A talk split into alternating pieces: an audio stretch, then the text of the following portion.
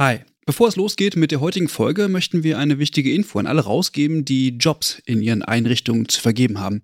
Denn ab sofort kannst du deine Stellenanzeige hier bei uns im Podcast platzieren. Wir finden das besser als Werbung, weil unsere treuen Hörenden damit Hinweise auf tolle Jobangebote bekommen und Unternehmen diesen Podcast nutzen können, um genau die Zielgruppe zu erreichen. Und wir nerven nicht mit Inhalten, die niemand hören will. Also eigentlich eine Win-Win-Win-Situation. Wenn du also eine Stellenanzeige hast, am besten natürlich für akademisch Pflegende, dann schreib uns eine Mail an hallo@übergabe.de. Übergabe hier mit UE. Wir veröffentlichen dann die Anzeige hier mit den relevanten Infos. Wir freuen uns auf deine Mail und wünschen viel Spaß mit der heutigen Folge.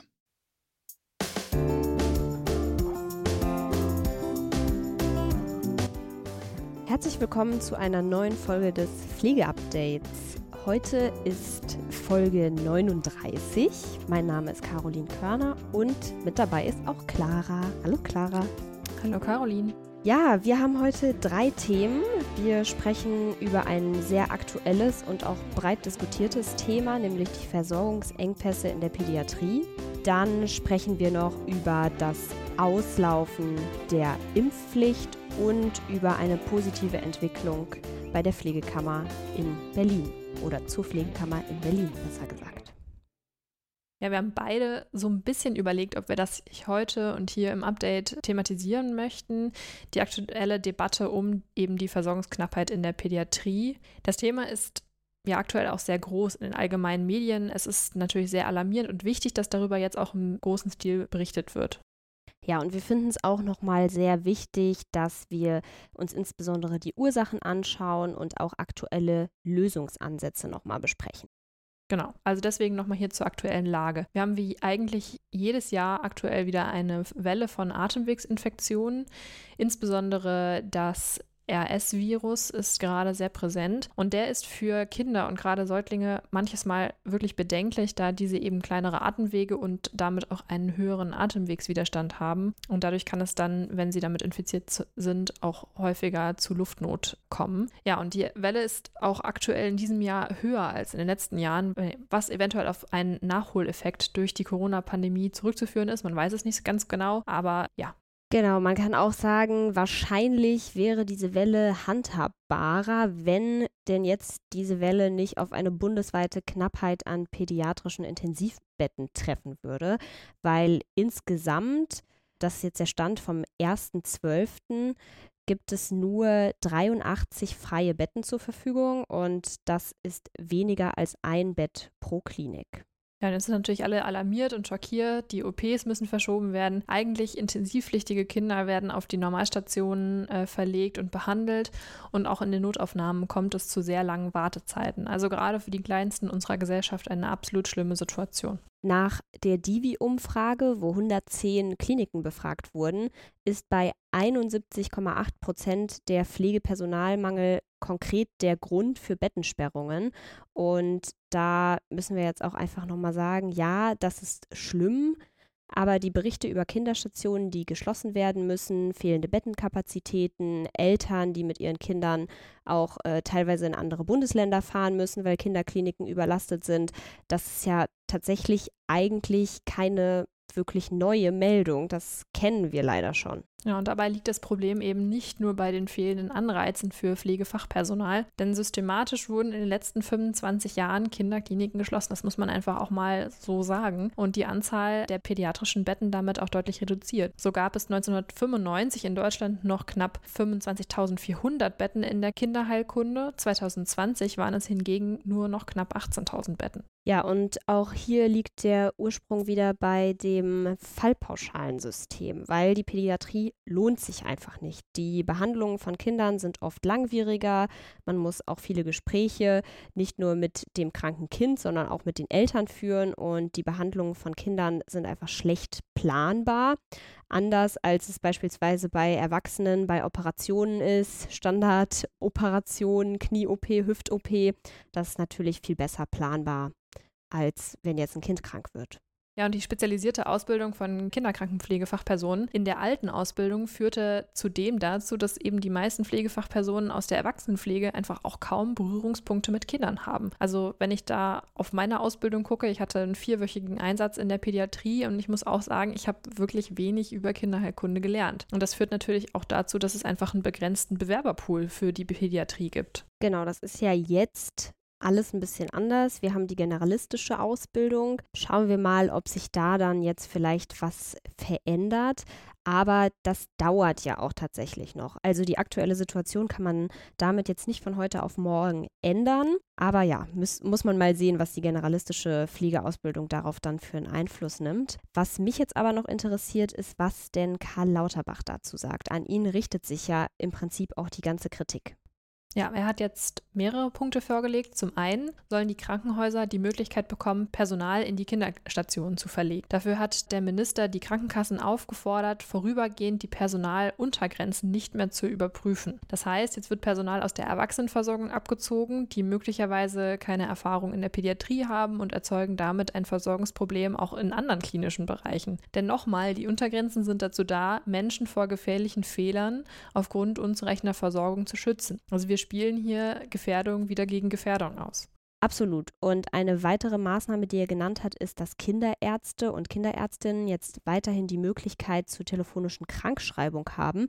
So können also auch Eltern einfacher ins Kind krank gehen. Und außerdem hat Lauterbach appelliert an alle Eltern und Kinderärzte nicht notwendige Vorsorgeuntersuchungen, die auch vielleicht jetzt nicht unmittelbar stattfinden müssen, dass diese eben nochmal um wenige Wochen zu verschieben sind, sodass in dieser Zeit Kinder versorgt werden können, die auch wirklich Notfälle sind.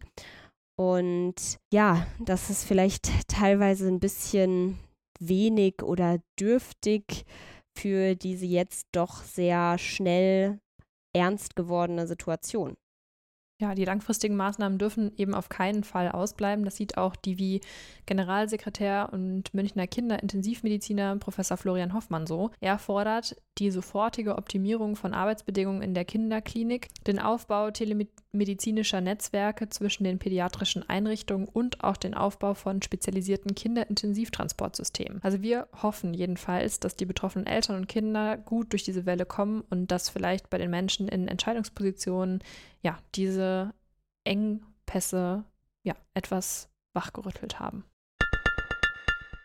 Die Pädiatrie ist ja jetzt auch nicht der einzige Bereich, der leidet. Wir kennen das auch von anderen Bereichen.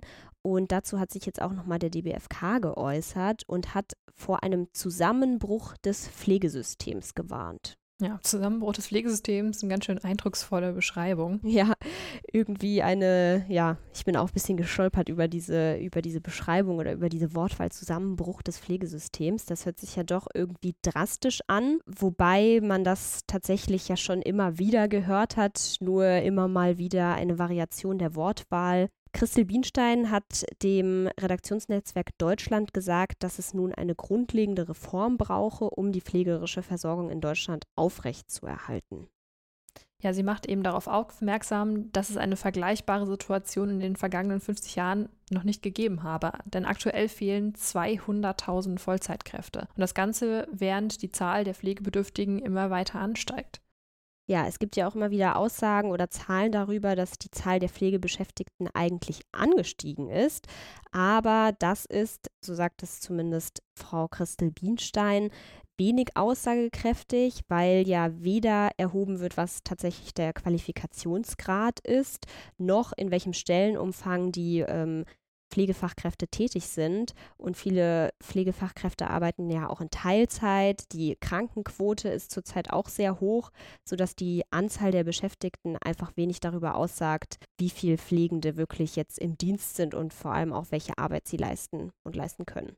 Ja, und wahrscheinlich wiederholen wir uns jetzt so ein bisschen, wenn wir das aufzählen, aber man muss es einfach immer wieder sagen. Also diese Situation kann sich einfach auch deutlich verschärfen. Der demografische Wandel macht ja auch nicht vor den Pflegekräften halt. Viele Pflegende werden in den nächsten Jahren auch in Rente gehen und generell verdichtet sich auch die Arbeit der Pflegekräfte. Eben durch den medizinischen Fortschritt werden zunehmend komplexere Erkrankungen behandelt, was dann auch natürlich den pflegerischen Aufwand bedeutet. Ja, und ich möchte vielleicht auch noch einen Satz von Christel Bienstein zitieren. Und zwar hat sie gesagt, das Gesundheitssystem wird nicht mehr mit kleinen Reformchen zu retten sein. Und ja, ihrer Meinung nach bedarf es fairer Gehälter, angemessener Arbeitszeiten, attraktiver Karrierewege, um eben neue Kolleginnen und Kollegen zu gewinnen. Ja, ein weiteres Thema, mit dem wir uns heute beschäftigen, ist, oder eine Meldung eher gesagt, ist, die Impfpflicht läuft aus. Ihr habt richtig gehört, die Impfpflicht, über die wir ungefähr den halben Podcast hier gesprochen haben, ist damit gemeint und Bundesgesundheitsminister Karl Lauterbach will eben diese einrichtungsbezogene Impfpflicht zum Jahresende auslaufen lassen. Genau, und das heißt jetzt, dass man nicht mehr gegen Covid-19 geimpft sein muss, um in Pflegeeinrichtungen, Krankenhäusern und so weiter tätig sein zu dürfen. Ja, genau. Und begründet wird dies dadurch, dass eben die Corona-Variante BQ1.1 immunpflichtig, so heißt das schöne Wort, ist und dadurch der Übertragungsschutz eben nicht mehr gegeben ist. Und einige AkteurInnen, die haben das ja schon lange gefordert, denen spielt das jetzt natürlich in die Karten. Viele waren schon längere Zeit gegen die einrichtungsbezogene Impfpflicht und auch der DPR, der Deutsche Pflegerat, hat sich gegen eine Verlängerung der einrichtungsbezogenen Impfpflicht ausgesprochen und sich gegen die sogenannte, so sagen sie es, Zweiklassengesellschaft gewandt, dass eben Pflegende ja noch geimpft sein mussten und der Rest der Gesellschaft nicht. Wir kennen die Diskussion, wir erinnern uns zurück. Ja, sodass einfach viele Akteurinnen und Akteure jetzt endlich ja glücklich sind, sage ich mal, dass die einrichtungsbezogene Impfpflicht dann nicht mehr da sein wird. Ja, man muss einfach auch sehen, dass der Druck auf die Politik auch immer stärker wurde, sodass es jetzt auch einfach vielleicht ein ja, politisch notwendiger Schritt war. Auch Dr. Andreas Gassen, der Vorstandsvorsitzende der Kanzlerärztlichen Bundesvereinigung, sagt, dass die Impfpflicht längst überholt gewesen war und äh, ja, dass sie auch zu einer Belastung für Krankenhäuser, Praxen und Pflegeeinrichtungen geworden ist, wo einfach auch einfach jede Pflegefachkraft dringend gebraucht wird. Also von allen Seiten gibt es jetzt eigentlich Bestätigung, dass diese einrichtungsbezogene Impfpflicht jetzt ausläuft. Genau, ein Thema, worüber wir jetzt im Podcast dann vielleicht nicht mehr sprechen müssen. Hoffen wir es. Unser letztes Thema für heute. Wir sprechen über die Pflegekammerbewegung in Berlin. Gerade wurde ja erst in NRW die erste Kammerversammlung gewählt und jetzt gibt es eben Neuigkeiten aus der Kammerbewegung in Berlin. 2015 wurde in Berlin eine repräsentative Umfrage gemacht. 1200 Pflegefachkräfte wurden befragt durch die Alice Salomon Hochschule in Berlin. Und damals haben sich 58,8 Prozent für die Errichtung eines solchen Selbstvertretungsorgans ausgesprochen. Und der damalige Gesundheitssenator in Berlin, Mario Chaya, der ist von der CDU, hat sich auch klar für eine Pflegekammer ausgesprochen. Und in der damaligen Regierung wurde dieses Vorhaben dann allerdings abgelehnt mit dem Hinweis, dass es eben nicht im Koalitionsvertrag vorhanden war. Ja, seitdem wurde es dann wieder ein bisschen ruhiger in Berlin. Zwar hat sich die Interessensgemeinschaft Allianz Pflegekammer Berlin seit dieser Befragung mit ja, Anfragen und Gesprächen auch mit den regierenden Bürgermeistern Berlins bemüht, ja auch dann die Debatte auf die politische Agenda zu holen. Doch ja, erst jetzt konnte wieder ein großer Durchbruch erreicht werden. Ja, und wieder ist es tatsächlich nicht die SPD, nicht die Grünen, sondern wieder ist es die CDU, die die Pflegekammer in Berlin in das politische Gespräch holt.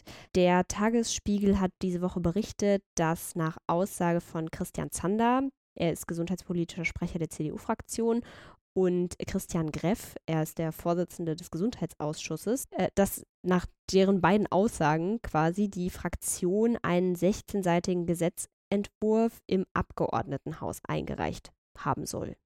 Ja, allerdings wissen wir ja, dass das Abgeordnetenhaus in Berlin jetzt nochmal neu gewählt werden muss nach den Pannen der letzten Wahl im Herbst 2021. Und das heißt, es sind dann auch neue Regierungskoalitionen möglich. Aber auch, dass es wahrscheinlich ein bisschen dauern könnte, bis dieser Entwurf dann diskutiert wird. Die CDU und auch die Grünen sprechen sich für die Pflegekammer in Berlin aus. Sollte es also zu einer Koalition der beiden Parteien kommen, stehen die Karten relativ gut, dass das Vorhaben dann auch Teil eines Koalitionsvertrages wird. Ja, wir sind gespannt. Gerechnet wird mit einer arbeitsfähigen Regierung frühestens im Februar 2023. Und ja, dann werden wir sehen, ob die geplante Selbstvertretung für die circa 45.000 Pflegefachpersonen in Berlin wirklich kommt. oder nicht. Ja, und wie diese dann konstituiert wird, ist halt auch noch nicht ganz klar. Doch soll circa ein Prozent des Bruttolohns an die Kammer dann gehen von den Pflegefachpersonen und diese soll dann beispielsweise auch eine unabhängige Ethikkommission einrichten. Ja, wir sind, wie gesagt, gespannt, was sich dann im kommenden Jahr entwickelt. Ja, ist ja gar nicht mehr so lang. Das stimmt. Noch Bis eine neuen Jahr. Folge Pflegeupdate dieses Jahr und in zwei Wochen. Dann äh, ist ja auch schon fast Weihnachten. Also genießt die Vorweihnachtszeit. Wir hoffen, dass wir dann alle mal ein bisschen zur Ruhe kommen können. Und ja, wir hören uns in zwei Wochen wieder, Caroni. Genau, bis in zwei Wochen.